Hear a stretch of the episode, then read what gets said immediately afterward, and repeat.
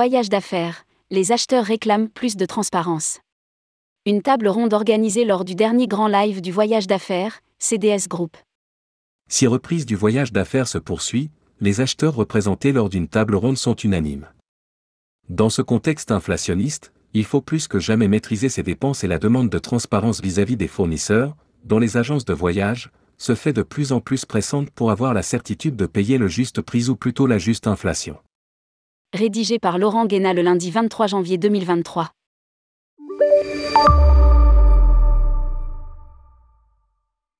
La table ronde qui réunissait quatre acheteurs, aussi représentants d'associations, lors du dernier grand live du voyage d'affaires aura démontré cette période de reprise du voyage d'affaires est contrariée par la hausse des coûts. Maîtriser les coûts, tant en raison du contexte inflationniste que pour la durabilité, c'est l'objectif de Katharina Navarro, Cap Gemini, aussi présidente de GBTA France, pour l'année 2023. Au niveau budget, on n'est pas encore au niveau de 2019 et on n'a pas envie d'y retourner. On a fini 2022 à 70% et on va essayer de garder ce cap. Des techniques. Prioriser les voyages essentiels, essayer de regrouper en un seul déplacement ce qui auparavant nécessitait plusieurs allers-retours. En résumé, maîtriser le volume des voyages pour voyager mieux et moins. Chez Safran, souligne Arnaud Verge, qui représente aussi l'association Maroc Polo, le niveau de reprise a été de 80% par rapport à 2019 et les volumes post-Covid devraient être atteints ce deuxième trimestre. Pour Xavier Denacieux, qui témoigne pour le service public sous les casquettes APK et INCAS, il n'y a pas de baisse de significative et, comme ses confrères, il travaille à la mise en place d'outils pour un pilotage d'autant plus précis qu'il génère des déplacements cohérents. L'inflation, si on ne change rien, on finit à plus 15 ou 20%. Bertrand Lacotte, pour la société indienne Wipro et l'AFTM, souligne ainsi devoir délivrer un message paradoxal en demandant aux collaborateurs de générer plus de chiffres d'affaires et moins se déplacer pour maîtriser l'empreinte carbone, ce qui nécessite à générer de nouvelles interactions avec le client, aller donc vers des voies plus digitales. Autre difficulté, l'inflation, si on ne change rien, on finit à plus 15 ou 20% Nous avons des outils centralisés pour savoir quand accélérer ou ralentir. Katharina Navarro est claire.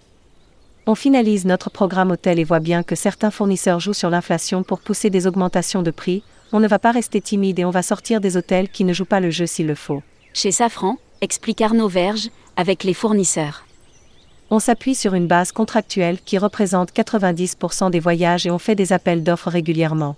Nous travaillons aussi avec Fairfly, une start-up qui permet de renégocier le prix d'un billet aérien. Un service va être étendu à nos pays les plus importants. Les contrats et la technologie sont en partie des remparts contre l'inflation. Pour Betran Lacotte il faut accepter la juste inflation, c'est le travail de l'acheteur qui doit poser des questions. Sans transparence.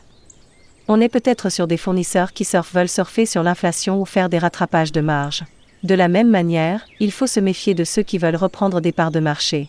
Par ailleurs, il faut toujours remettre en question ce qui vient d'être négocié, il faut s'autoriser dans un monde difficilement prévisible à être agile.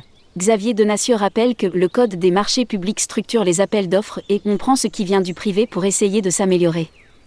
La rémunération des TMC sur le grill. Quelle rémunération pour les TMC dans ce contexte de maîtrise des coûts? Là aussi, pour Karina Navarro. Il faut avoir de la transparence, les agences ne vivent pas que des de mes petits frais de transaction, il y a encore des petites choses cachées sous le tapis. Bertrand Lacotte les invite aussi à la transparence sur leur modèle économique ce qui nous permettra de comprendre quelle est la valeur de ce service et combien nous sommes prêts à le rémunérer. Si les commissions couvrent les frais, pourquoi je paierais quelque chose de plus? Il ajoute.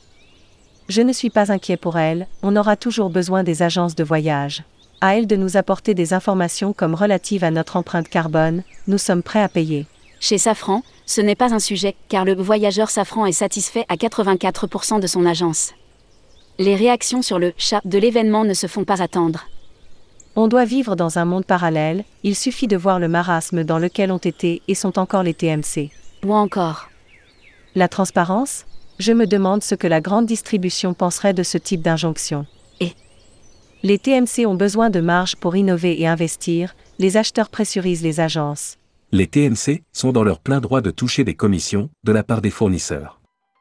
Lors d'une autre table ronde, qui accueillait des consultants, le sujet de cette transparence demandée aux agences de voyage a aussi été abordé. Pour Aurélie Duprex, Arkea Consulting. Il n'y a pas une TMC qui ne se préoccupe pas quotidiennement de trouver des agents. avec le service qui y reste au cœur de la préoccupation des TMCI. Pour Christophe Ross, EPSA. Ce sujet agite beaucoup, il faut que les acteurs du voyage d'affaires commencent à bouger, à vouloir changer de paradigme mais cela va arriver, c'est inévitable. Brigitte Jakiewski, JICAC, souligne. Certaines agences de voyage vont refuser de répondre si les critères prix sont trop forts, c'est déjà le cas. Et elles ont le droit de toucher des commissions, cela fait partie du code du tourisme, elles sont dans leur plein droit. Quand cela ne va pas bien, on est content de les trouver, quand tout va mieux, on refuse de les payer. À coup sûr, un des sujets qui va être au cœur des événements organisés par des associations comme l'AFTM ou GBTA. Publié par Laurent Guéna. Journaliste, tourmag.com.